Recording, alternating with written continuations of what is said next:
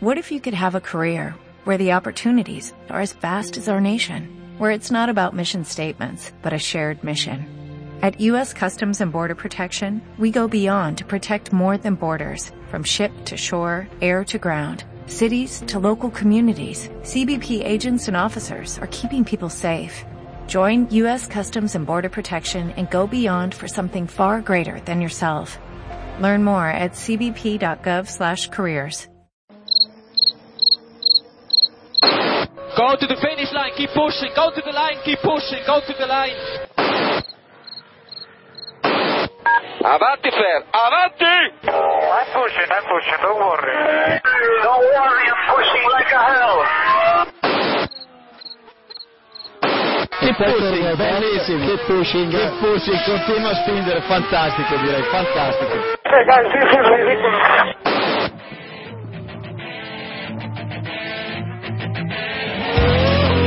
Comienza Keep Pushing, tu podcast de Fórmula 1.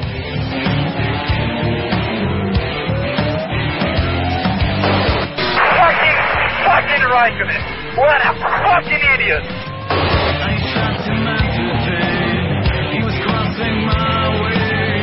So give me a full power then. Just let me alone, I know what to do.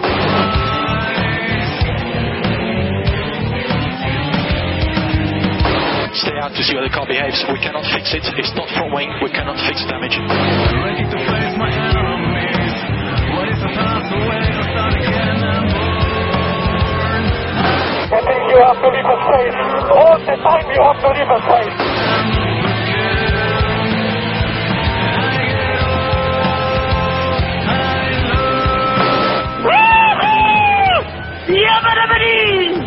Ring, ding, ding, ding, ding, ding. Bienvenido, estás escuchando Keep Pushing. Estamos grabando ya el capítulo número 83 que se corresponde con la previa del Gran Premio de España. Vamos a repasar toda la actualidad previa, todos los datos que hay que tener en cuenta antes de empezar este fin de semana de Gran Premio, después de un parón que hemos tenido aquí un poco más de 15 días. Así que bueno, vamos a ver qué, qué podemos contar sobre esta previa. Tenemos el equipo habitual, Jacobo Vidal, ¿qué tal? Muy buenas noches, tardes, días. Hola, buenas noches. Eh, Tenemos también a Iván Illán, de F1 al Día, Muy buenas noches a todos. a Héctor Gómez, de F1 Revolution, F1 Actual, Buenas tardes. a Diego Otero, de F1 al Día, Buenas mañanas. y a David Sánchez de Castro, de Motor.es. ¿Qué tal? Buenas tardes, noches, días. Te tocaban las madrugadas. Hemos dicho, hemos ido bajando todos, pero bueno. Es que yo de madrugada duermo o hago cosas malas. O sea que no. Bueno, pues como esta semana no tenemos ni que madrugar ni madrugadas para ver los libres y demás, así que es una buena noticia. Bueno, vamos a empezar a repasar eh, los datos así interesantes de este previo del Gran Premio de España. Y bueno, en principio el DRS todavía no está confirmado por la FIA, pero será la recta que hay antes de la caixa, es decir, la recta de atrás, y la recta principal. Y los neumáticos, el medio y el duro, trae Pirelli. No sé si queréis comentar algo al respecto. Bueno, quiero Sobre- recordar que el neumático duro es nuevo. Es el, el neumático duro nuevo que va a traer Pirelli. Mm. Que hizo el cambio que- en el, en el compuesto. Y que durante los libres van a tener un juego más los, No. los equipos. ¿Cómo que No, no, no. Al final no. Fue una idea que, que tuvo Pirelli de dar a los. No, no, no. No lo van a tener para los rookies, pero lo van a tener. Pero lo van a tener. Ah, vale, vale, vale. No, no, lo tienen, lo tienen, pero no es específico para los rookies. O sea, esa, eso Vale. que habían hablado. Y otra cosa. Dale, dale. No, yo que yo creo que lo que está erróneo es la lectura que la gente ha hecho de, de esa noticia. O sea, el objetivo es para que los equipos saquen a saquen rookies, o sea, atrevan a dar la alternativa a pilotos con poca experiencia, pero no se iba a dar un, un- o sea, un juego de neumáticos por, por rookie, o sea, se iba a dar un juego de neumáticos a cada equipo. No, no, yo creo que no ha cambiado nada. Era la interpretación errónea que se había hecho. No, pero el tema, el tema es que como que obligaban a que ese juego lo, lo usaran rookies, no, no uno en concreto, sino que era un poquito, era un poquito así, pero vamos, que no. No, y también se habló que se podía utilizar solo durante la primera media hora, que es en la que no ocurre nunca nada en realidad. Que la primera sesión es un poco sale algún coche por ahí a dar una vuelta, pero no, en realidad no hay nada, nada en pista. Y, Bueno. y luego otra cosita de los neumáticos, Sí. que, que este año traen el medio el duro, el duro nuevo, el del año pasado, como decía Héctor, pero es una opción mucho más conservadora porque el año pasado recordemos que aquí se usó el blando y el duro.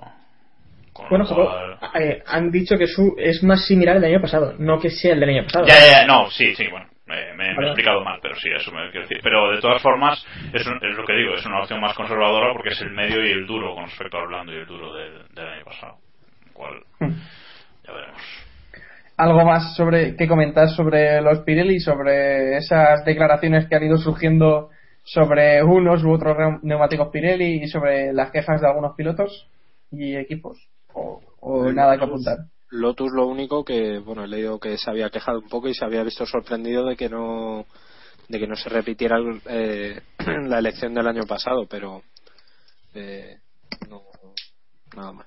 No. O sea, No, a, ellos, evidentemente, a ellos evidentemente les beneficiaba que hubiera blandos, pero con el medio y con el duro en principio no deberían pasarlo mal. Damon Hill también metiéndose ahí y echando más línea al fuego y diciendo que están favoreciendo a Red Bull y tal. Final, Yo, la- hay- eh, ¿Sí? yo lanzo un Iván. tema a, a la mesa. Eh, no había, no tendrían que tener eh, un acuerdo todos los equipos para que se hicieran este tipo de cambios. Eso no era lo que yo tenía pensado. Claro. Se supone que han hablado con todos los equipos y más o menos están conformes con el cambio de, No, de no, neumático duro. Más o menos no. Tiene que ser por, por unanimidad, en teoría. O Sí, eso- quiero decir que no se, no se ha comentado eso, Pirelli sí que ha dicho que ha hablado con los equipos y al final han llegado a, no ha dicho acuerdo, sino que han llegado a, tomado esa decisión, pero no sabemos si, no sabemos, eh, sí que, Sí, se, sí que se comentaba que, como decía Iván, que tenía que estar todos de acuerdo para cambiar el compuesto, entonces entiendo que sí que, que sí que han llegado a un acuerdo entre todos a reunirse. La cosa es quejarse. sí, la cosa es quejarse y cuando no se queja uno se queja otro. Así que, bueno, de, va un poco más vamos a hablar de, de los neumáticos Pirelli. Bueno, ya que es el Gran Premio de casa, pues si queréis podemos dar algún consejo a la gente que vaya a Montmeló, que seguro alguno... Protector solar. Eh, sí, supongo que será importante. O eso. paraguas, eso ya. Sí, eso nos lo tendrá. La- Si, Héctor dice, si Héctor dice protector solar, quiere decir que hay que llevar paraguas. A ver, yo voy a dar una solu- solución de consenso. El paraguas, si llueve, pues te cubre del agua y si no, pues te cubre del sol, que al final sirve para ambas cosas.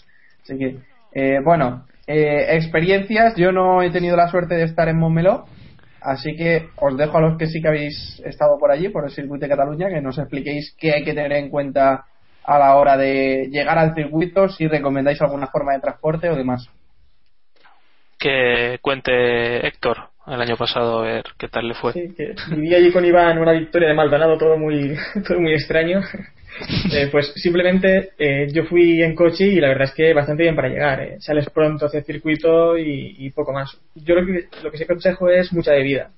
El año pasado bebida de lo que más, porque allí eh, si hace sol te, te puedes morir.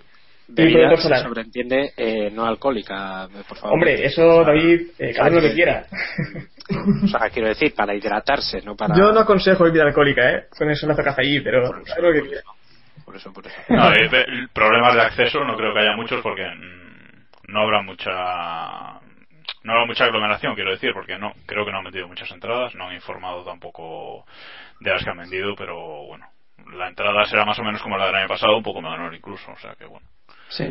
que ir, pasado- prontito porque si vais en coche cuando entráis a un sitio bueno para aparcar cerca y no tengáis que, que andar muchísimo hasta luego la grada pero bueno que y calzado cómodo porque andar vais a tener que andar por el circuito o sea que Sí, yo recomendaría también el protector solar porque, vamos, las carreras que he vivido yo, que han sido en Valencia todas, eh, eso es un infierno prácticamente. Imagino que Montmeló será algo similar. O sea, no conozco todavía un circuito en el que no pases calor. Incluso- lo que pasa es que lo que pasa es que no es lo mismo mayo que julio, Sí, por hombre. ejemplo, que fue la primera carrera que iba en Valencia. Está claro, está claro. Pero bueno, Hmm. siempre que he ido al Valencia he acabado achicharrado. O sea que, y si lleváis una gorra o algo así, mejor que mejor. Por lo demás, yo creo que, que no hay mucho que apuntar. Supongo que también los que nos oigan no creo que sea el primer gran premio al que vayan. O sea que estos consejos ya los tendrán más, más que conocidos, ¿no? Imagino. Bueno, Eh, Héctor. ¿vais, algo- ¿Vais alguno de aquí este año? No, ¿no? No. Ninguno. Vale, ninguno. Crisis. Bueno, Héctor. Sí, sí, sí, sí. Crisis o, o, o los jefes de Diego, que eso es otro tema interno. Un saludo, un saludo- un saludo a mi- un saludo a mis maravillosos jefes que me han dejado salir y solo he tenido que trabajar 10 horas, así que un saludo. Os quiero mucho. Vaya, que al final la días. Ay, ay, ay. Esperemos que los jefes de Diego no nos estén escuchando, ni O sí, o sí. O sí, y no tengan constancia de, de su opinión. Bueno, que decía yo, Héctor, ya que estamos, pues nos dices que- qué tiempo va a hacer este fin de semana por Montmeló. Bueno, yo. Yo estoy en Valencia y aquí hace sol, así que allí está bastante cerca, no, no creo que cambie mucho la cosa. A tomar por Esa es culo. mi previsión. Me asomo a la ventana y aquí hay unas nubes, pero, pero no. No creo que Venga, sea muy importante. Ahora en serio, ahora en serio, venga. Que cojan gorra. Que cojan gorra. Va a hacer calor, ¿no? Sí, sí. Que Vale. sí, que entrar en la página de la F1.com y, pone Pero que. entonces, ni una gota ni una gota de lluvia en ninguna sesión, lo aseguras. ¿Seguro? Lo asegura F1.com, pone que. No, no, no, no eches balón, no eches balón fuera, no, a ver, a ver. Máteme y tal. No, no, nada de lluvia, ni una gota. En ninguna de las que, sesiones. que la gente que coja botas de agua por si acaso, pero no. ¿Qué, qué pone sector por el chat interno? Que si, llueve, que si llueve dejas tu puesto en Keep Pushing. Bueno, pues apuesta aceptada. Ahmed, Ahmed dice que 40% viernes, 50 sábado y 35 domingo. Ahí lo dejo. Algo puede llover, ¿no? Ahí Algo puede está. llover. Bueno, yo os digo, A aquí, ver, en, Ga- Iván, aquí en aquí Galicia tienes está que llo- entender. aquí en Es que- Galicia- es que- aquí en Galicia aquí está que lloviendo. Tiene una semana las nubes para llegar a Barcelona. Luego ya a ver cuántas perfecto. llegan y ya. Pero si. Pero si es por Galicia siempre llovería, vamos. Héctor, ¿no eres tú el que rellena. laboral, esto- ¿no, eres tú el que, ¿No eres tú el que rellena lo de con, cuando miras por la ventana? Sí, sí, lo, lo relleno yo. Sobre, sobre Valencia y Montmeló lo relleno yo. Exacto. Claro. Son tus datos. Bueno, eh, dicho lo cual, podéis informaros en otros cauces acerca del tiempo que va a hacer en, Vale- en, en Barcelona. Así que bueno. La información Eh, será peor, pero bueno, vosotros elegís. Sí, sí, Héctor nos trae información de primera mano. Bueno, eh, sobre los horarios del Gran Premio. A las 10 libres 1, a las 2 De la noche. libres, eh, de la mañana libres 1, Mm. a las 2 del mediodía libres 2, a las 11 de la mañana los libres 3 y a las 2 la clasificación. A las 2 la carrera también, ya volvemos, tenemos horario europeo, así que nada, lo disfrutamos ya, que no tenemos ni que madrugar, ni que, ni que pegarnos la noche para, para disfrutar de la Fórmula 1. Bueno, Ojo, que tiene razón Iván, ¿eh? El sábado aquí pone 54% No, de no, probabilidad de que haya no, no, no, precipitación. No, no, ahora, ahora. A ver si vamos a ver más. Nada. ahora, ahora- no ahora- rectificar ya. ahora- Bueno, que, vale que puede rectificar. pasar cualquier cosa. Dejamos esa predicción ahí. No, no, sí, bueno. Tú has dicho que ponías tu puesto a, a la dirección de Keep Pushing, así que nada, te tomamos la palabra. Bueno, chicos, eh, vamos a ver qué expectativas tenemos para este Gran Premio de España, a ver qué apuestas hacéis para esta carrera. David, que supongo que no se la habrá preparado, así que empiece. Eh, no, pues sí, eh, perdona, sí la tengo preparada. De hecho, soy el único que la tiene preparada. Estoy Sí, viendo aquí. que Jacobo, sí, no la bien. rellenes ahora rápidamente. eh, Callao, eh, callao. eh, yo, yo apuesto por pole de Vettel. mm, No me pringado nada. Eh, segundo, o sea, perdón, victoria de Fernando Alonso en casa y así que se mojen muchas bragas. Eh, segundo, Sebastián Vettel en la última vuelta de una manera completamente corrupta. Y tercero, Kimi Raikkonen, que siempre gusta ver a Kimi en el podio. Y el undécimo, que no me lo creo ni yo, va a ser eh, Esteban Gutiérrez. Sí, tan arriba va a acabar, sí. Con Esteban Gutiérrez va implícita ahora este, este sonido, así que lo iréis entendiendo con el paso de los podcasts o con el paso de las semanas. Bueno, Jacobo, Bueno, pues yo apuesto por pole de Hamilton, por cambiar un poco. Eh, victoria de Alonso también, como dice David, en casa. Segundo Hamilton, tercero Vettel. Y en el onceavo para mis fans, o décimo primero, Hulkenberg. eh, Iván, Eh, yo creo que va a ganar Alonso. Segundo, mm, Sebastián Vettel. Y tercero, Felipe Massa. Y la pole no la dices porque. Y el undécimo. Y la pole la va a hacer Sebastián Vettel. Eh, y un décimo va a quedar Pastor Maldonado. Back to back. Maldonado. El 1 el uno del año pasado, más el 1 de este año, es un 11, clarísimamente. Igual, igual luego celebra la victoria, ¿no? Uno más uno son dos, ¿eh? No. Quiero aportar ese dato. ¿Quién me lo iba a decir? Bueno, cuidado que están las cosas que arden en Williams, no tentemos a... Ahora, ahora lo comentaremos. Eso es un chiste. Además relacionado con Barcelona. Por bueno, eso. Héctor. Eh, yo recuerdo que Mercedes iba muy bien aquí eh, en pretemporada, así que voy a apostar por pole de Hamilton. Y luego eh, Lotus también parece que va muy bien. Eh, primero Raikkonen, segundo Alonso y tercero Vettel. El undécimo, pues, eh, Pérez. O sea, ponle el Hamilton y después azucarillo, o sea, ¿sabes? Sí, sí, pero ya- pero ya- mucho más de Mercedes. Todo Mercedes. Sí, sí. Muy bien. Pues Samu, quedas tú, ¿no? No, nos queda la Diego. pero bueno, nuestro rollo. Nos queda Ah, Diego. vale, Diego. Me siento marginado. No, no te yo- sientas, es así. Estás aquí como en tu Bueno, empresa, vale. estás aquí como en tu empresa más o menos. Vale, gracias, gracias a todos. Eh, yo voy a repetir la. Yo, para ser original, voy a repetir la apuesta de la- del último Gran Premio, iba a decir de la semana pasada, según las cuentas de Samu.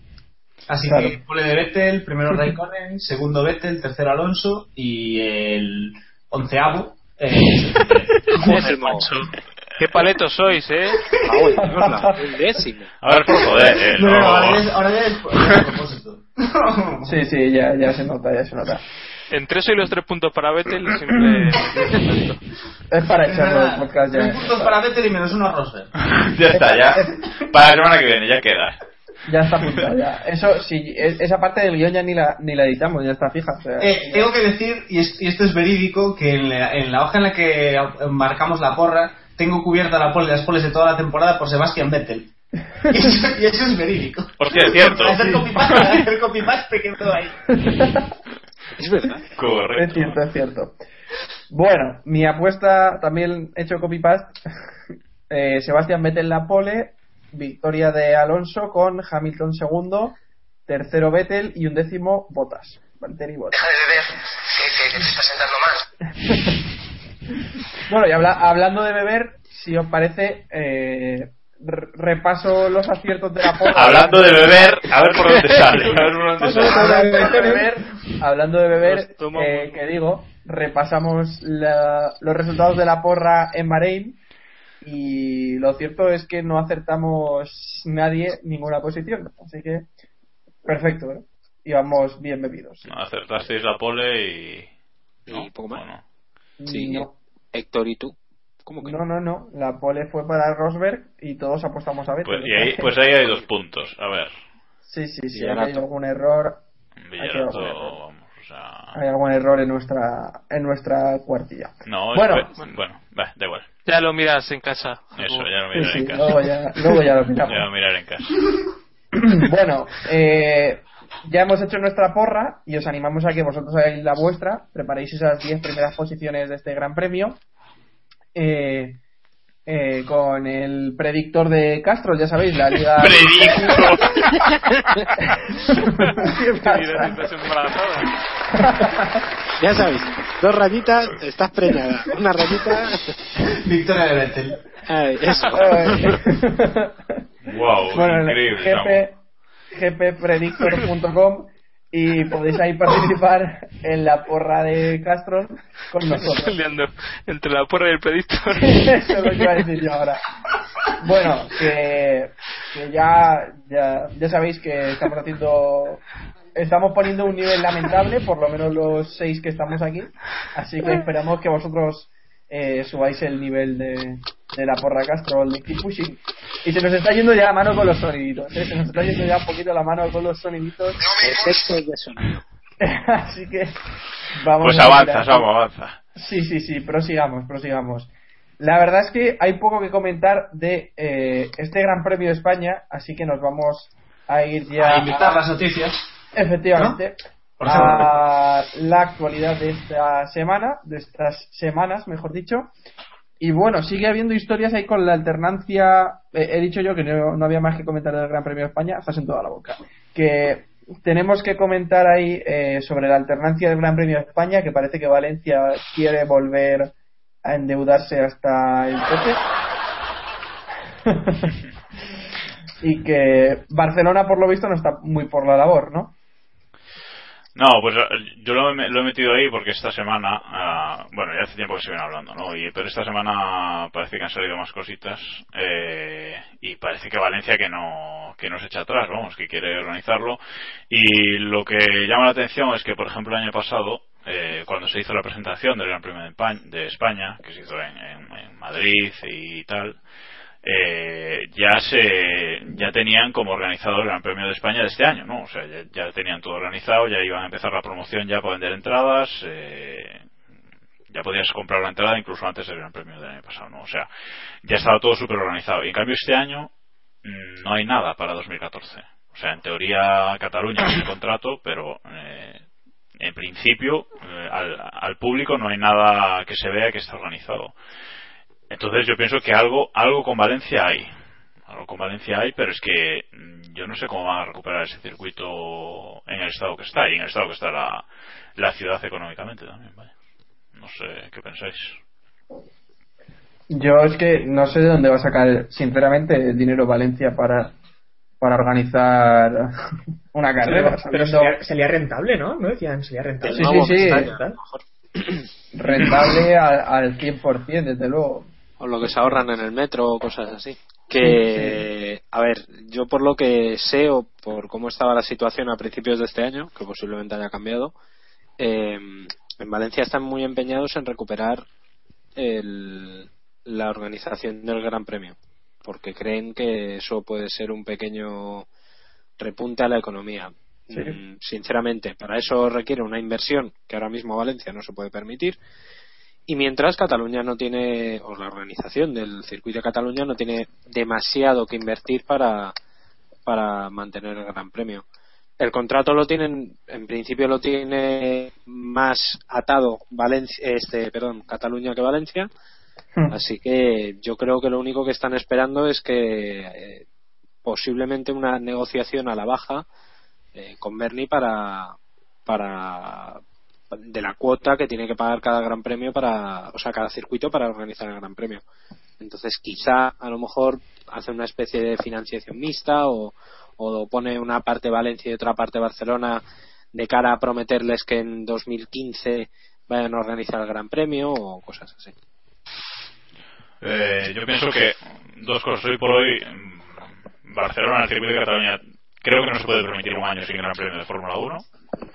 Económicamente, quiero decir, el, eh, la inversión y lo que le da el circuito, creo que no puede permitirse no tener Fórmula 1 un año hoy por hoy. Pues sería un balapalo durísimo. Y la otra es que si Valencia celebra el Gran Premio en 2014, la inversión que van a tener que hacer para recuperar ese circuito eh, es mucho mayor que la de que la de otros años. Un circuito que ha estado dos años parado y que está, que ya lo hemos visto, que está, vamos, hay que reconstruir gran parte de- del circuito, es una inversión mucho mayor que la de, que la de años anteriores. Eh, entonces, yo la verdad es que no lo veo, pero sí es cierto que parece que Valencia no se rinde y que va a seguir ahí hasta el final a- pues buscando la, su celebración. Yo supongo que, que no tardaremos mucho en saberlo, porque sinceramente eh, ya tienen que empezar la organización del Gran Premio del año que viene, sea quien sea, sobre todo si es Valencia, vaya, que, que tiene que, que trabajar muchísimo. Sí. Yo pienso que antes, de- antes del verano tenemos que, tenemos que conocerlo. vaya. Sí, como el calendario de la temporada que siempre se conoce con mucha antelación. No, no, tú puedes no conocer el calendario, pero las pruebas que va a haber más o menos sabes cuáles van a ser. Que Son dos cosas distintas. Bueno, y hablando de la alternancia del Gran Premio de España, pues querrí- querría saber también la opinión de, de Héctor como valenciano. Hombre, es que si me preguntas a mí que ya desde el primer momento dije que no me gustaba el circuito, estando más que nada eh, ahí Ricardo Tormo, ¿no? Que es que lo que se ha hecho es tirar el dinero ahí a pozo vacío para nada, porque ¿qué queda del circuito urbano al final? Y en unos años no quedará nada, mientras que si la inversión se hubiera hecho en el Ricardo Tormo, pues el circuito ahora estaría al nivel y, y no como es ahora, que sí que está bien para las Bueno, motos, pero el Ricardo, el Ricardo Tombo, Tormo se ha reasfaltado, ¿no? Pero bueno. Sí, lo único se ha puesto escapatorias eh, de asfalto y tal, que para Hmm. mí ha sido un poco empeorarlo con esta con No, esta moda que se las, hace en muchos las circuitos. motos, eh, lo de las de escapatorias de asfalto es para las motos más que nada, supongo.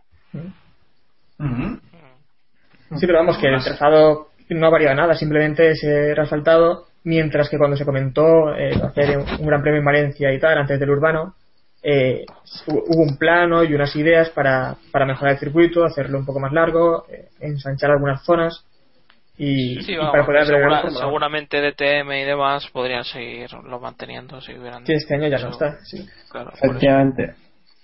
Que podemos decir, Héctor y yo, que, que vivimos la última carrera de la DTM en Marte. Ahí queda. Bueno, hablando de DTM, como hilamos el tema, Toto Wolf admite que, que Mercedes eh, estaría encantada de hacer un sitio a Robert Kubica y que volviera a la, Fórmula 1, ¿no? Ha estado probando el simulador de Mercedes en las últimas semanas y no sé si se ha publicado más o menos qué sensaciones ha tenido, si todo ha ido bien. Al fin, al fin y al cabo es un simulador, pero eh, algo es algo, ¿no? Bueno, como decía. Bueno, sí, dale, Jacobo. No, no, sí. Dale. No, digo que como decía Pablo Rizalde en Twitter el otro día cuando salió la noticia, cualquier equipo le daría un, un coche a, a Kubica hoy por hoy para, para que probara por lo menos, ¿no? Simplemente todo el boom mediático que supondría para ese equipo le, le compensaría, ¿eh? Hmm, Efectivamente. Héctor, bueno, David. No, dale, dale, Héctor. Eh, no, simplemente también eso. Eh, ha estado probando, parece, el simulador. No se ha dicho nada de cómo se ha sentido ni nada. Y, y bueno, que también ha comentado Kubica es que no hay otra cosa más que la Fórmula 1 para él, ¿no? Ha dicho que no quiere entrar en ningún otro campeonato de, turismos, porque para él el objetivo es la, la Fórmula 1 y no quiere centrarse en nada a tiempo completo. Eh, pero bueno, parece que tampoco, por sus declaraciones, no se le ve muy convencido de, de probar en un Fórmula 1. Hombre, yo creo que Kubica no se va a... Después de todo lo que ha pasado, yo creo que Kubica, si se sube a un Fórmula 1, quiere subirse y hacer un buen tiempo. Por eso prueba en simulador y demás. Yo creo que ha tenido, estoy seguro de que si hubiese querido ya se habría podido subir a un Fórmula 1. Eh, le han sobrado seguro que pretendientes, pero yo tengo la sensación de que Kubica se está probando y que él quiere volver, pero que solo va a volver si realmente que tiene un rendimiento aceptable. Hombre, Sí. a ver, eh, de todas formas, lo que está haciendo en los rallies, eh, no sé si lo estáis siguiendo, la participación de Kubica en el RC, en el Campeonato Europeo de Rallies, está dejando un poquito que desear. Eh, un gran, o sea, en todas las, en los rallies que ha participado, en todos ha comenzado mm, prácticamente ganador, o sea, imposible eh, cogerle, pero siempre ha habido algo que le ha hecho abandonar. Bien un accidente, bien un, un toque, una salida de pista. Está sorprendentemente, mm, como dijéramos, desquiciado por, por probarse. Está como buscando los límites. A mí me da esa sensación. Entonces, quizá esa, el objetivo sea, bueno, pues probarse efectivamente y, seguir a intentar seguir a la, la Fórmula 1. Eh, que sea acertado o no, solo el tiempo lo dirá, pero no sé. No, es que, es que él va a muerte, o sea, él, él, eh, va a tope intentando demostrar pues que, que está en forma. Yo creo que es eso, ¿no? Que quiere quiere demostrar tanto que está bien, que puede competir y tal, que, que va a tope y claro, cuando vas siempre a tope en un rally, al final acabas en un error, siempre. Y bueno, el día que gane un rally, pues eh, entonces sí que ya podemos empezar a, a hablar otras cositas, supongo. Pues sí, supongo que, que de momento el camino estaría hipotéticamente lejos. Como ya hemos comentado muchísimas veces, incluso llega, llegó el día en el que comentábamos que, que su vuelta era, era prácticamente un sueño. Bueno, Pero, pero bueno, lo que, también es, lo que también es importante es que eh, ya ha comentado que de momento no piensa en otros campeonatos eh, como el DTM, pero sí que ha dicho que, que en un futuro, cuando crea que, que sea el momento, eh, no cierra la puerta tampoco a esas competiciones, ¿no? Y también sería interesante verle en una competición de, de turismos de, de alto nivel, aunque no sea, aunque no llegue a subirse a un, monoplaza, ¿no? Que sí que es donde más dificultades podría tener. Pues veremos. La verdad es que de momento, yo no sé vosotros, pero yo veo la, la vuelta de Kubica muy complicada. Prácticamente imposible. No sé vosotros. Pero... Me imagino que. Hombre, Sí, es, es muy difícil. Yo creo, yo creo que tengo que decir que yo creo que ya lo vi más negro en su momento. Yo creo que si nos Sí, dicen hace un año que Kubica iba a estar como está ahora, eh, nadie lo hubiese creído, pero Sí, sí. aún así sigue siendo muy complicado, la verdad. No, y que también quieras que no son años que va perdiendo y, y se va haciendo mayor. Entonces, pues. Todavía joven, obviamente, pero. Bueno, hombre, hasta que llegue la edad de Pedrito no, no pasa nada. Siempre puede ser gafe de un equipo. Siempre puede pagar fantas por ahí, no hay problema. Bueno, eh, si os parece, saltamos para, Iva- para, para Diego será otro pagafantas, pero bueno, no lo voy a decir. Eh, Nico Rosberg, que dice que se siente en una posición más fuerte dentro de Mercedes desde que no está Schumacher. Eh, desde que Hamilton le ayuda a levantar la, la, la funda del, del monoplaza, digamos, en la presentación, no sé si recordáis aquel mítico, mítico momento. Eh. Se siente más fuerte, ¿no? Porque con esa pequeña caída que casi. Bueno, eh, dejando eso atrás. eh, la verdad es que parece que no tener a, a Schumacher al lado, que la verdad es que la última temporada de Schumacher más que nada fue la sombra, que podía tener pues, por tener siete campeonatos del mundo, porque al final el rendimiento que tuvo el Kaiser no fue del todo bueno. Bueno, Bien por el eh, monoplaza. No, pero eh, su nivel en realidad no fue. No estuvo ahí, tan diferente. de la pole. La pole, no, hombre, pero Que, decir que hizo una pole Schumacher. su rendimiento tampoco fue tan diferente. La pole en Mónaco, robada. Que su rendimiento tampoco fue tan diferente al de Nico Rosberg. Y esta temporada sí que me está eh, sorprendiendo Nico Rosberg, porque, vamos, eh, yo esperaba que llegara Hamilton y, y básicamente la aplastara, ¿no? Desde la primera carrera. Tal vez también por- es porque Hamilton no, no se ha habituado aún al equipo, aún le queda un poco eh, de aclimatarse. Eh, porque, bueno, lleva toda la vida en McLaren y, ya comentó él también que el cambio había sido muy diferente. Veremos Mm. poco a poco si, si va logrando ser ese primer piloto que esperamos, ¿no? En Mercedes. Hombre, yo creo que con Hamilton al lado, complicado, complicado. ¿No, Jacobo? No, lo que pasa, lo que pasa con Rosberg es que el, el fichaje de Schumacher por Mercedes fue un fue un palazo enorme. O sea, en su momento, en 2010, él había fichado por Mercedes y se sentía como el líder de- del nuevo equipo y tal, y de repente eh, se entera de que ficha en Schumacher y se, le viene el mundo abajo, y desde entonces ha estado siempre en el equipo pues como un poco amilanado, un poco mm, digamos que sin poder demostrar su potencial o, o lo que fuere, ¿no? Eh, y ahora y ahora en teoría sí es el líder del equipo hasta hasta escucha hasta que como dice que como dice Héctor eh, Hamilton se, se aclimate bien al equipo y, se encuentre con el Mercedes, ¿no? Es un, es un gran líder. Lo que pasa es que por, por, por, por no feo al chico nuevo, le dicen que no adelante, pero el líder, pero el líder es él. Luego llegó al box y le dijeron, sí, hombre, Nico, tú eres el primer piloto, lo que pasa es que, hombre, el chico este, pobrecito, nunca ganó nada, nunca, déjalo subir al podio que le hace ilusión. No, hombre, nada, pero él es el líder. Él seguro que se va a casa todos los días y se lo dicen, tú eres el líder, tú eres el líder.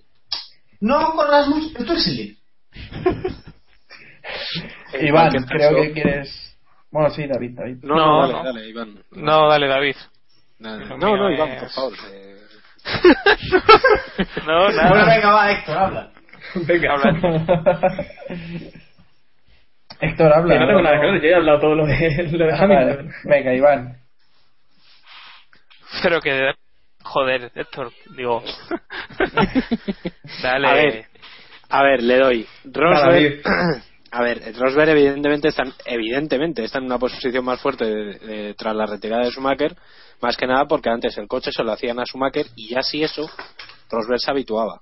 Ahora tienen, yo creo, una posición más igualitaria dentro del, del equipo, por lo menos de momento, hasta que Hamilton empiece a pulirse a Rosberg de aquí a tres carreras, que es lo, lo previsible, ¿no? Bueno, de aquí a cuatro, si contamos que Mónaco sabe Dios lo que va a pasar. Pero Sí, que, que lo va a hacer mejor Rosberg que Hamilton en Mónaco, claro. es que no, lo- es que no, lo- no, no, es que no lo sabemos. Yo, de- yo sinceramente, de Hamilton de, no me fío en Mónaco, pero vamos, ahora ganará. Pero eh, quiero decir que pff, puede pasar cualquier cosa, que Mónaco es como es. Pero, pero es evidente, o sea, lo que ha dicho Rosberg es que se siente más fuerte, más que más fuerte, no, se siente más tranquilo. Que ya no tiene la inmensa sombra de Schumacher eh, por delante de él. Mm. Pues sí, y psicológicamente imagino que está bastante importante. Sobre Mercedes, seguimos sobre Mercedes, que tentó a Vettel, pero al final acabó fichando a Hamilton, ¿no? Intentó fichar a Vettel el- la pasada temporada con la marcha de Schumacher, pero yo, vamos, si fuera Vettel tampoco ni me hubiera planteado marcharme a Mercedes teniendo, teniendo el puesto que tengo en, en Red Bull. Imagino que todos estaremos más o menos de acuerdo en la decisión que tomó Vettel, ¿no, David? A ver, eh, yo creo que, bueno, no sé si habéis oído, leído las declaraciones. En teoría, eh, Nicky Lauda lo que ha dicho es que está, él continuó el trabajo que empezó eh, Ross Brown. Eh, Es decir, Ross Brown fue el que pujó por, por intentar llevarse a, a Vettel y, bueno, pues no le salió. No sé si es porque no podían darle todo lo que Vettel pedía o sencillamente porque Vettel en ningún momento quiso irse de, de Red Bull, que puede ser. En cualquier caso, esto a quien deja en muy mal lugar es a Hamilton, porque eh, es un segundo plato. Y me parece muy fuerte que mm, Hamilton sea el segundo plato de cualquier equipo. O sea, eh, es un gran piloto, es posiblemente de lo mejorcito que se podía fichar, pero no sé, que al final digan los de Mercedes, bueno, pues nos conformamos, entre comillas, con fichar a, a Hamilton, eh, no sé en qué, en qué posición le queda. Esto ha venido a colación porque eh, también se ha metido entre medias Helmut Marco diciendo que, bueno, que Mercedes, eh, bueno, digamos un pequeño palito a, a Lauda, eh, diciendo que Mercedes se habían metido en medio para, para fichar a Vettel sabiendo que este es su último año de contrato y que puede eh, irse el año que viene, etcétera, etcétera. ¿no? Bueno, un poquito de el mercadeo este habitual que hay en la Fórmula 1 y un poquito de, de vamos. Person- personalmente creo que lo de lo de Vettel eh, fue otra de esas eh, que se le nubla el cerebro a los directivos de Mercedes de, de- de actitud de nuevos ricos de querer coger y fichar a todos los mejores ingenieros a todos los mejores pilotos y a todo todo lo mejor y unirlo a un equipo y, y que funcione y que, y que gane desde la primera carrera ¿no? o sea bueno Vettel evidentemente habiendo ganado eh, tres campeonatos con Red Bull y estando cómodo y con contrato, creo que tentarle no no tiene ningún sentido, pero bueno, ellos, ellos sabrán.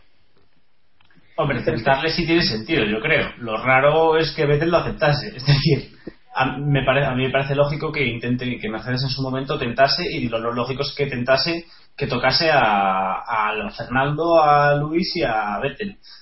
Fernando está muy cómodo en Ferrari, eh, entonces pues tocaría los dos palos que pudo que pudo Mercedes. Otra cosa es que fuese lógico que Vettel renunciase a Red Bull por irse a Mercedes. Pero bueno, también nos pareció una locura que Hamilton dejase McLaren para irse a Mercedes y mira, al final parece que tampoco iba tan desencaminado. Nunca se sabe. Hombre, ¿y por qué, y por qué no tentaron a Kimi? Que sería el más fácil de convencer. No tenía contrato, no. Pero bueno, no les gustaría. ¿no? Tenía, no sé, sabe, no sé, y a lo mejor Kimi no estaba dispuesto a, a aceptar las condiciones. Recordemos que Lotus tiene a Kimi haciendo básicamente lo que le da la gana. Ya. Yo creo que Kimi no cambiaría eso ni por, vamos, ni por un Brown GP. Pero bueno, Hamilton también ha comentado que se siente más a gusto en Mercedes porque también le piden menos eh, por... Pero tampoco es lo Exacto. mismo un equipo como Mercedes que un equipo como McLaren, ¿no? Que sí que tiene que, que atender a más, a más compromisos. De todas maneras, Hamilton Hamilton también está súper contento por eso, o sea que no sé yo hasta qué punto le hubieran dado libertad. Yo creo que dentro de lo que cabe, eh, Reconen, por mucho que, que lo estimemos bastante, eh, está consensuado a lo mejor o visto con un nivel más bajo que, que Hamilton, tanto en lo deportivo como en lo mediático, que no hay que olvidar eso, que, Sí, sí, que es muy importante también para una marca como Mercedes. Pero una cosa, eh, yo me pregunto qué le pasa, qué pasa con Helmut Marco y Niki Lauda, ¿no? que están ahora todos los días hablando entre ellos y discutiendo y no la, sé qué mafia, cosa. la mafia austríaca Sí, que sí. decía. ¿Eso fue en China o fue en Bahrein? Fue en Bahrein, ¿no? Fue en Bahrein. Bahrein, En la sí. Que, y bueno, y luego también nos enteramos, eh, luego también nos enteramos que Helmut Marco dijo que había sido Niki Lauda quien había filtrado la información eh, de la posible retirada de Red Bull por el tema de Pirelli y no sé qué. Y ahora también nos enteramos de, de esto. Y, Vamos, están... Sí, andan ahí a la gresca. Son, Hombre, son tal para cual. dos, dos viejas dos viejas de patio de vecinas, ¿eh? También os lo digo. O sea, esto es un Ya poco también... Sí, sí, por eso te digo, que dan esa, a mí de- por lo menos desde fuera me dan esa sensación, ¿no? Que es un poco, pues, Pues a mí me han dicho que la Mari se tira al vecino, pues a mí me han dicho que no sé qué, ¿sabes? Un poco de aquella manera. Héctor, no sé qué estás haciendo por el micro, pero Sí. vamos. Nos has dejado sordos, o sea. Luego me echaba la culpa a mí. Bueno, eh, sí, yo estoy de acuerdo con lo que decía David, que al final son discusiones por enturbiar un poquito el ambiente. Y si pueden descentrarse un poco, pues lo intentan también. Yo es que me, lo- me imagino a veces a, a Marco Lauda y Bernie Eccleston echando una partida de póker o algo así, ¿no? O sea, eso tiene que ser épico. Engañaría, engañaría más que. Con el pacharán. Yo los veo más jugando al mus, pero bueno. Sobre todo a Lauda y a, y a Marco. Sí. Ay, ay. estarían todo el tiempo tirándose faroles. Bueno, sigamos. Mika Salo eh, cree que no se deberían sancionar las luchas en pista, las luchas duras. Eh, cree que dan más espectáculo, así que, que piensa que no se tendría que ser tan restrictivo a la hora de sancionar. No de si sancionar que se sancionen que se sancionen solo las luchas blandas. Aquí las luchas que sean con cojones. Esas no se sancionan. Yo lo quiero de comisario de piloto, como de comisario de piloto ya. O sea, para Sí, ayer. si ya lo, lo ha sido varias, no sé en qué Claro, claro, año. pero, pero lo quiero después de estas declaraciones. Ya sé que lo ha sido, pero lo quiero ahora. Bueno, este año estará eh, en Gran Bretaña seguro y creo que iba a estar en dos grandes premios más. Eh, ahora. Pues genial, genial, genial. Y estuvo estuvo en el Gran Premio de Bahrein, en el último Gran Premio. O sea que- ¿Sí? Fue- era él, No, ¿eh? no, no estuvo, no estuvo. Mi casa lo creo que no estuvo en el de, en el de Bahrein. Hombre, iría a verlo, dice David, ¿no? No pues entonces, y siento el palito, quien haya escrito esto en f1actual.com, llamado Héctor Gómez, a ver, y leo, leo textual, Mika Salo fue el piloto, el comisario piloto en el Gran Premio de Bahrein. ¿Dónde lo pones? Buenísimo. ¡Zasca! Toma, debajo de la foto, hijo. Sí, sí, sí, lo estoy, lo estoy leyendo. Pues, no sé, no me acuerdo ahora. Silencio, Yo silencio un segundo. que- Eh, chicos, un momento. ¿Qué? Ya está. Bueno, a ver, ahora, ahora en serio. Eh, ¿Estaba o no estaba de.? Yo me fío, perdona que te diga, yo solamente leo eh, sitios fiables, por eso tenía abierto F1 actual. Yo me fío de lo que escribí. Yo me fío de lo Decías que del escribí, pasado, ¿verdad? A ver, una cosa, esto es del 1 de mayo y yo ya no me acuerdo de lo que ocurrió. Bueno, las fuentes de Héctor. Además de la meteo de Héctor, vamos a poner, vamos a crear otra sección que sea las fuentes de Héctor. Bueno, seguid que voy a buscar quién era el comisario, el comisario piloto Sí, estoy en de Bahrein. Bueno, decir Vale. No me que carga la Héctor, página de la FIA. Que, que Héctor escribió Bahrein con H y con acento en la I. Voy variando, eh, no te creas. Voy, Voy variando. La fiabilidad del artículo va cayendo. Están, están las dos aceptadas, así que si Poco a me- poco, me ve, no- poco a poco la página va ganando calidad y se ve. Sí, sí, sí, sí. Eres, eres un artista, eres el Da Vinci de, de las páginas de No, no, pero seriamente, están las dos aceptadas. Sé que está mejor escrito sin H, pero me gusta más visualmente verlo con, con H. Entonces. Pues sí, señor. No, no, no, no, no. Ahora David se va. El comisario piloto de Bahrein fue Mika Salo. Sí, señor. Venga, Correctísimo. pues Sí, señor. ya está. Pues ya Por está. favor, métete un aplauso en estos momentos. Sí, sí, sí, sí, sí. Dejamos unos instantes para que pongáis el aplauso. Perfecto. Y este fin de semana, Plácido Domingo, ¿no? Hostia. Hablamos de las entrevistas, ya estamos mezclando muchas. No, pero, pero bueno, entonces, No, entonces sí tiene, entonces sí tiene sentido que diga esto.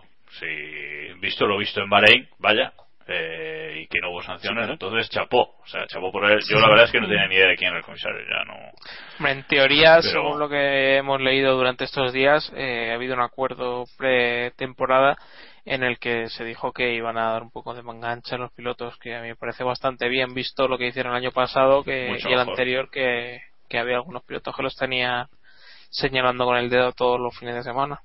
Sí, sin, sin ningún motivo. Algunos pilotos que tenían sanciones todos los fines de semana por, por ser, pues batían récords de sanciones, pobrecitos. solo, solo porque llevaban chándales de colores. ¿Estás hablando de Maldonado, quizás? Yo no he dicho nombres. Vale. Sigue. Seguimos sin decir nombres. Bueno, eh, Martin Wismar ha dicho que, que no quieren pensar todavía en 2014 y más o menos es normal porque con quinta carrera de la temporada no creo que Bueno, que bueno, todavía prácticamente, prácticamente todos los equipos eh, ya están comentando que tienen el 50% de la plantilla trabajando en 2014. Así Sí, de- esto dijo Toto Wolf. Cierto, sí, fue bueno normal eh, normal a ellos sí que se les permite bueno pero yo creo que McLaren tiene que, que luchar vamos a estas alturas de temporada prácticamente no hay nada decidido o sea, No, McLaren, McLaren va a ir tarde con el coche del año que viene. Eh, sí, Como siempre, ¿no? Básico, no, no, es que, es que va, va a ir tarde porque McLaren es un equipo que no puede dejar ahora y descuidar el desarrollo del coche de este año y hacer el ridículo y no ganar una carrera este año o, incluso no hacer un podio. ¿no? Es un equipo que no se lo puede permitir y, y tiene que hacerlo y va a mejorar el coche hasta que lo consiga. Una vez lo consigan, quizás sí ya se centre un poco en 2014 y dice, bueno, ya tenemos ahí ese seguro de, de la temporada, ya podemos dar, pero eh, es que se, se está complicando mucho el desarrollo del coche del año que viene por culpa del de este año. Yo estoy seguro de que, de que, vamos, de que va a tener consecuencias en el, en el coche del año que viene. Por mucho que tengan otro equipo independiente ya trabajando, pero a ver, los recursos se balancean siempre entre dos proyectos a lo largo de, de cada temporada y McLaren va a tener que poner más gente en el de este año, sin duda. Pues Mm, veremos Yo La creo que no, yo creo, yo creo que va a haber Sí. equipos que, que tiren la toalla, ¿eh? Y estoy pensando en Williams, por ejemplo. Williams ya ha llegado a un punto en el que. Sí, pero Williams sí, pero McLaren. Ya, pero ponte que McLaren eh, se ve en un quinto puesto, digamos, más o menos estable. O sea, detrás de, de Mercedes, Lotus, Ferrari y Red Bull. Eh, Que ahora lo que le separa de ahí es Force India. eh, y decide que no va a llegar a Mercedes y que, y que te- tira el año. A mí no me parecería del todo mal. Y equipos que sé, lo contrario. Vale. equipos que ocurren lo contrario. Que, empie- que empezaron sin pensar en 2013, ya pensaron en 2014 como Caterham, y ahora parece que les entra un poco de prisa por también pensar un poco en este año y no ser los últimos. Pues se quedan sin premio. El caso, el caso de Caterham es un poquito extremo, claro, por lo que dice Jacobo, porque es que si no, eh, no hay money. Y no money, no party. O sea, esto es así. Pero, Hmm. no sé. Bueno, pues veremos qué sucede, porque todavía todavía es pronto. Yo creo que McLaren, de momento, no. A pesar de, de eso, de que puedan tener a gente trabajando en el monoplaza la próxima temporada, que probablemente sí, eh, espero que no. Que no den la, la temporada por, por tirada, quiero decir, vamos. Bueno, algunas fuentes empezaban a apuntar que, que Mark Webber se va a retirar de la Fórmula 1 al final de esta temporada. Bacalá o Bacalá. ¿Qué, qué decir? Ronda rápida, venga. No es ir, salvo alguna cosa. David. Eh, bueno, yo sigo esperando el movimiento ese de Porsche para, para llevárselo al Mundial de Resistencia o a Le Mans.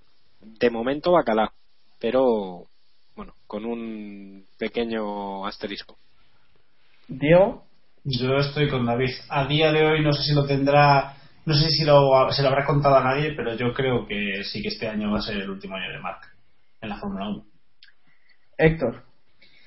Yo creo que si él quiere, eh, se puede quedar en la Fórmula 1 porque hay, habrá muchos equipos que quieran contar con él. Eh, lo que pasa es eso, hay que ver dónde, dónde quiere estar él. Pero vamos, que va a tener sitio el año que viene, seguro. En Red Bull no lo sé, ya, ya no le veo tanto, pero. Vale. Iván. Yo coincido con lo que dice Héctor, aunque tengo la impresión de que no él va a preferir no seguir en una segunda fila que a irse, o sea que va, va a preferir irse, perdón. Y nos queda Jacobo. Yo creo, yo creo que, que es verdad que se va a ir. Yo, yo pienso que se va a ir, que ya ha llegado un punto que en Red Bull no, no puede seguir, no es viable seguir y, y a no ser que pueda fichar por Ferrari, diría yo que lo dudo muchísimo. Eh, yo creo que sí que se va a ir y sobre todo si tiene una opción de, de la resistencia con Porsche o un proyecto que le ilusione, se va a ir seguro. Además ya, ya está diciendo que quiere volverse a mudar a Australia, pues eh, quizás se, va, se vaya a los V8 Supercars o sabes. Pues yo creo que sí que, que sí que se retira, vaya. Sí. Vale. Y bueno, Eh, sustituto, sustituto de, de Weber si se marcha de, de Red Bull, que es lo que parece. Eh, Subirán, a, subirán a uno de los niños. ¿Da Costa? ¿Vosotros creéis? Yo suena mucho Kimi y ahí me pega Kimi, ¿eh? Yo estoy muy en la línea. Yo no creo que Red Bull se, o, o Ricciardo o Bernie destacan mucho, pero mucho en lo que queda de temporada, o yo no creo que Pero Red Bull- mucho, ¿no?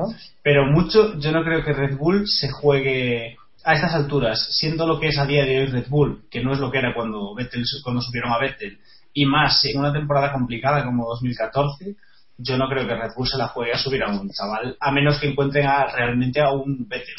Yo creo que si Sí. pueden fichar a si pueden fichar a Kimi o a Hamilton o a Fernando o a un gran piloto bueno, lo van a fichar. Otra cosa es que no puedan pescar nada, nada decente en el mercado y entonces se la jueguen con un chaval de, de la casa, pero vamos. Yo creo que, que Kimi es un movimiento bueno porque ya tiene una edad y, y puede justificar. Si Vettel de repente se va a Ferrari o decide dar un cambio, te puede dejar con Kimi y te queda con un piloto muy bueno. Y si Vettel se decide quedar, Kimi ya tiene 30 y muchos, así que bueno, le puedes tenerle un par de años y luego dar, darle el salto a otro que, que de momento esté verde para estar en el primer equipo. La cosa es, eh, Kimi querría irse a, a Red Bull a día de hoy, conform- viendo que es el primer piloto de Lotus, está haciendo unas buenas carreras y, y bueno, si Lotus puede seguir a ese nivel, eh, tal vez esté luchando incluso por el Mundial. A día de hoy, pues... Yo creo que simplemente le va a mover lo, lo deportivo, ¿eh? Y, y eso, pues, Mm. hasta qué Por eso punto digo que a lo mejor medirse al lado de Vettel no le llama. No es algo que le gustaría tanto como estar en Lotus como, como primer piloto, ¿no? Yo creo que Kimi es un piloto al que le gusta ganar, a- como a todos los pilotos. Y salvo que, salvo que, ya sabes, lo único que, lo que le ha convencido, entre comillas, de Lotus, aparte del proyecto, es la libertad que le da Lotus. Si Red Bull le ofrece un poco, a lo mejor no tanto, pero más o menos le da más o menos la libertad que tiene Lotus, que teniendo en cuenta que la, la imagen de Red Bull es Vettel y probablemente no tuviesen tanto problema con eso, pues yo creo que, que Kimi sí se la jugaría.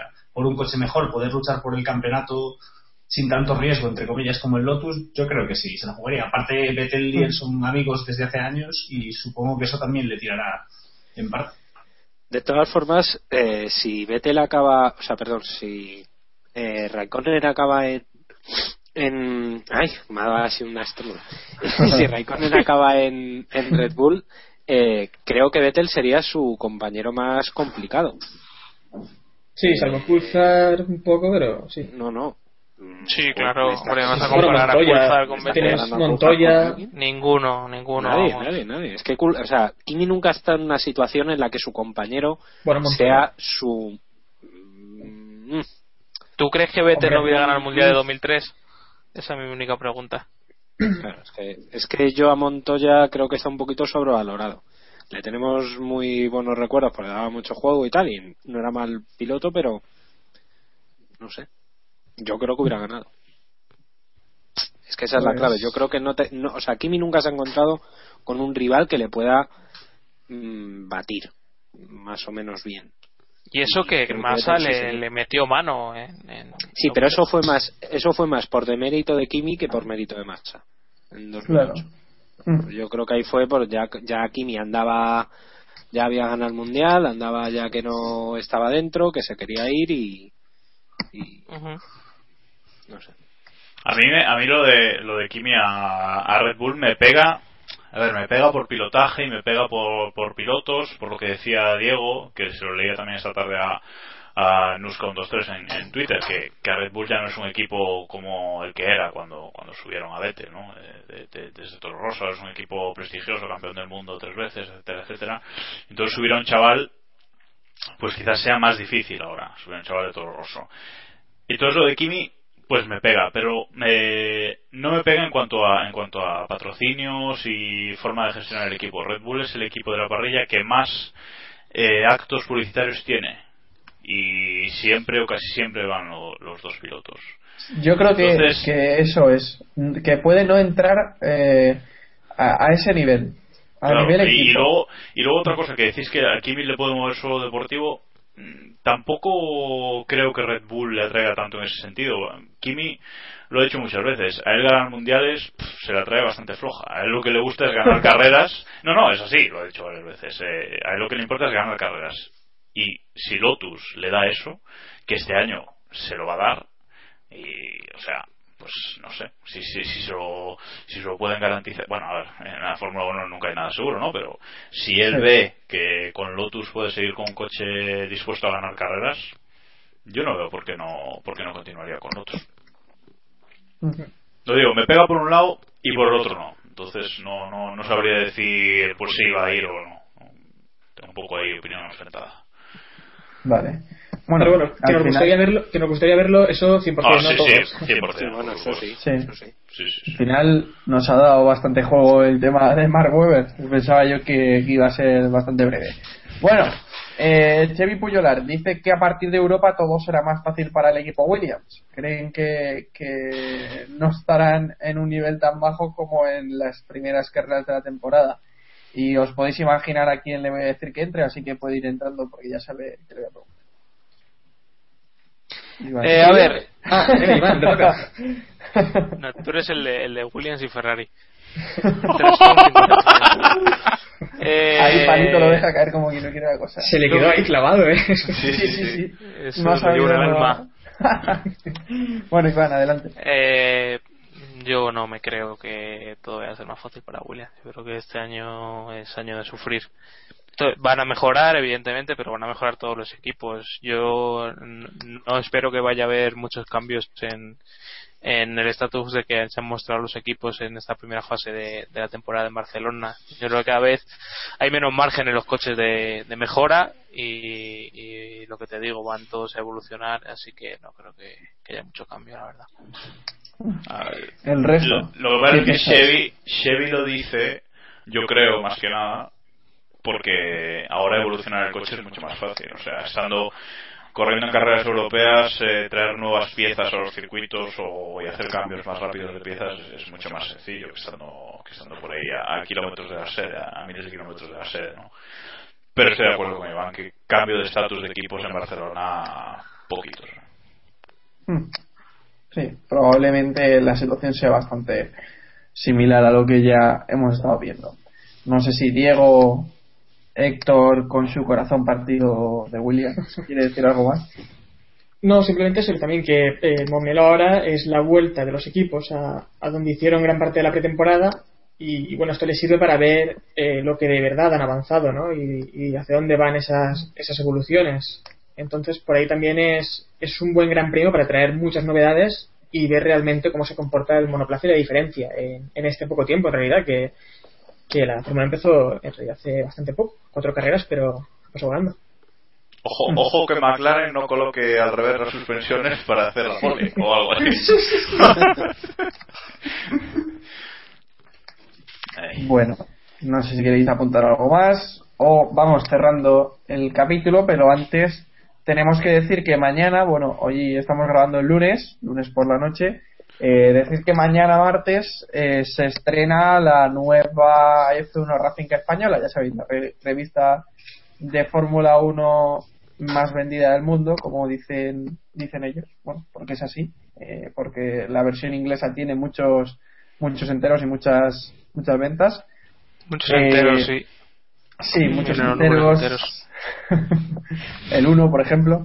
Eh, bueno, que, que se estrena Dios mañana. mío. Sí, sí, era chiste, Samu tenías que haber puesto. Correcto, ahí os he visto. Os he visto Alguien se equivocó de botón. Sí, Jacobo, no queremos mirar a nadie. Bueno, No, que decía, mañana primer número de esta nueva eh, etapa de la revista eh, y le daremos una oportunidad. Yo, yo si la encuentro, pues intentaré, bueno, si la encuentro la compraré. Sí, ¿no? O- Si o se la buscas. 20 minutos por la mañana, sí, ¿no? Sí, sí, sí, Bueno, sí, eh, ya estamos, ya estamos. Para que no, Ah. para que no lo sepa, decir Sí. que la revista esta nueva, en esta nueva época eh, que va a ser bimensual, ¿no? Eh, Sí, sí, No va a efectivamente. ser todos los meses y que y que no va a ser solo de F1, que eso es lo que a mí me mosquea un poco. No quiero todavía valorar, ya en el próximo supongo que todos valoraremos un poco la revista, pero bueno, que va a tener reportajes, bueno, ya lo veremos. Bueno, al- no, al no- menos- no de Fórmula 1. Al menos eh, ya es un euro más barata, que, que es algo que antes costaba 5 euros, ahora son 4, y, y bueno. A mí me hace un poco son, para son cuatro, son cuatro euros cada dos meses, con lo cual, bueno. Claro, claro. Es más sí, al Es- final. A mí me ha echado un poco para atrás la portada y los titulares, pero bueno, como es la primera, vamos a ver. vamos a La ver portada, la portada, para quien no la haya visto, es una foto de Alonso en boxes desde La foto arriba. está muy guapa, ¿eh? A mí me ha La foto está muy guapa. Muy guapa. Y el, ya. titu- y el Pero- titular es Vaya el, carro.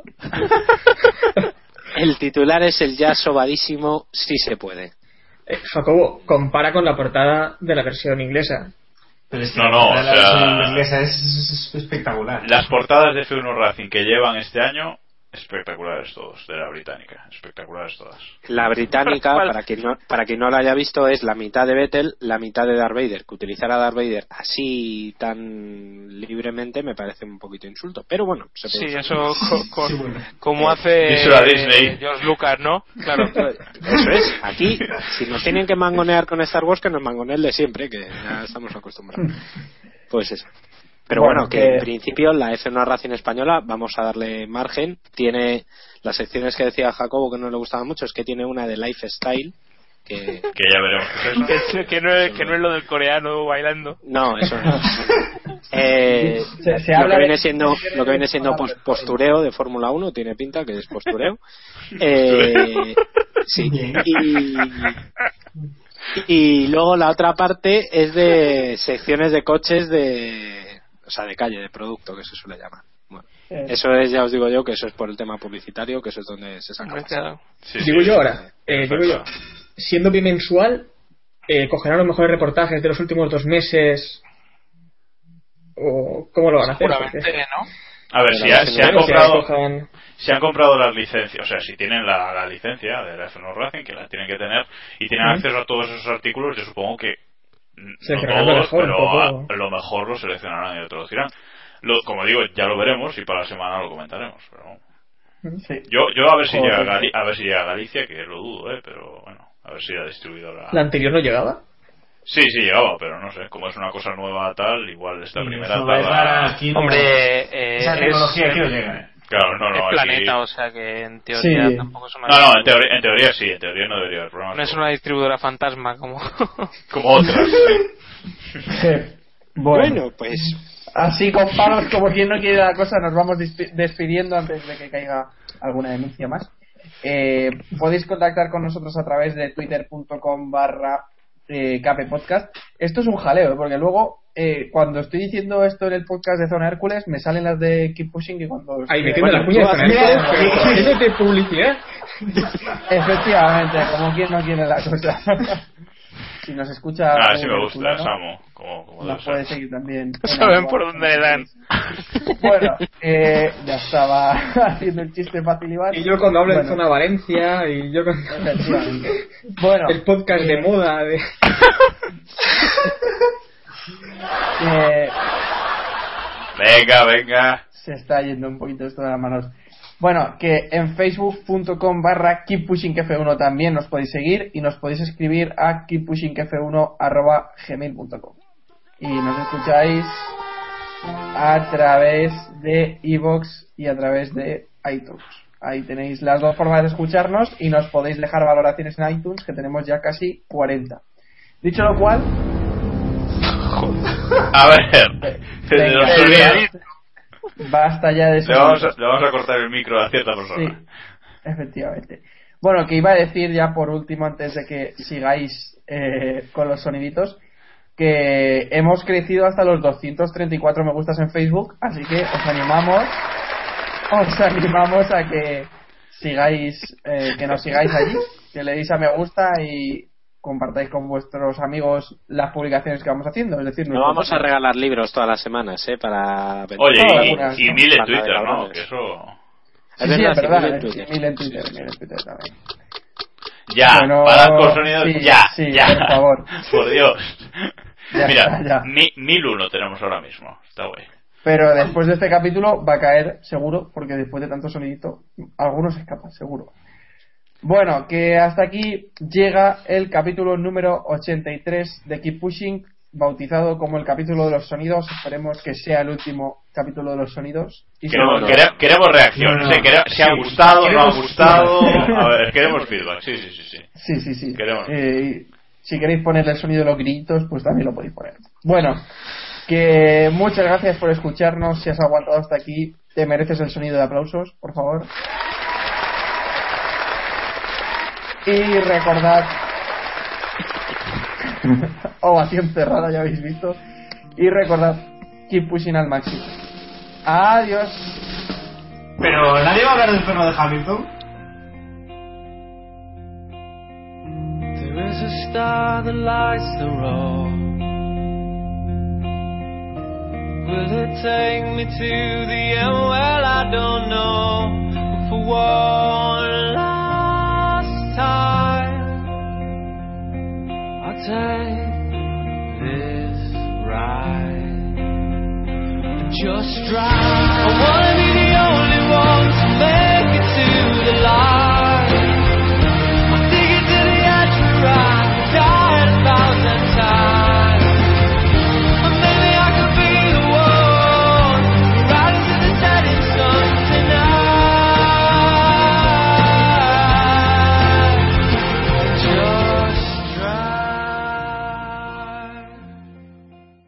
¿No se merece tu familia lo mejor? Entonces, ¿por qué no los mejores huevos? Ahora, Egglands Best están disponibles en deliciosas opciones. Huevos clásicos, de gallina libre de jaula y orgánicos de Egglands, que ofrecen un sabor más delicioso y fresco de granja que le encantará a tu familia. En comparación con los huevos ordinarios, Egglands Best contiene la mejor nutrición como 6 veces más vitamina D, 10 veces más vitamina E y el doble de omega 3 y B12. Solo Egglands Best. Mejor sabor, mejor nutrición, mejores huevos. Visita egglandsbest.com para más información.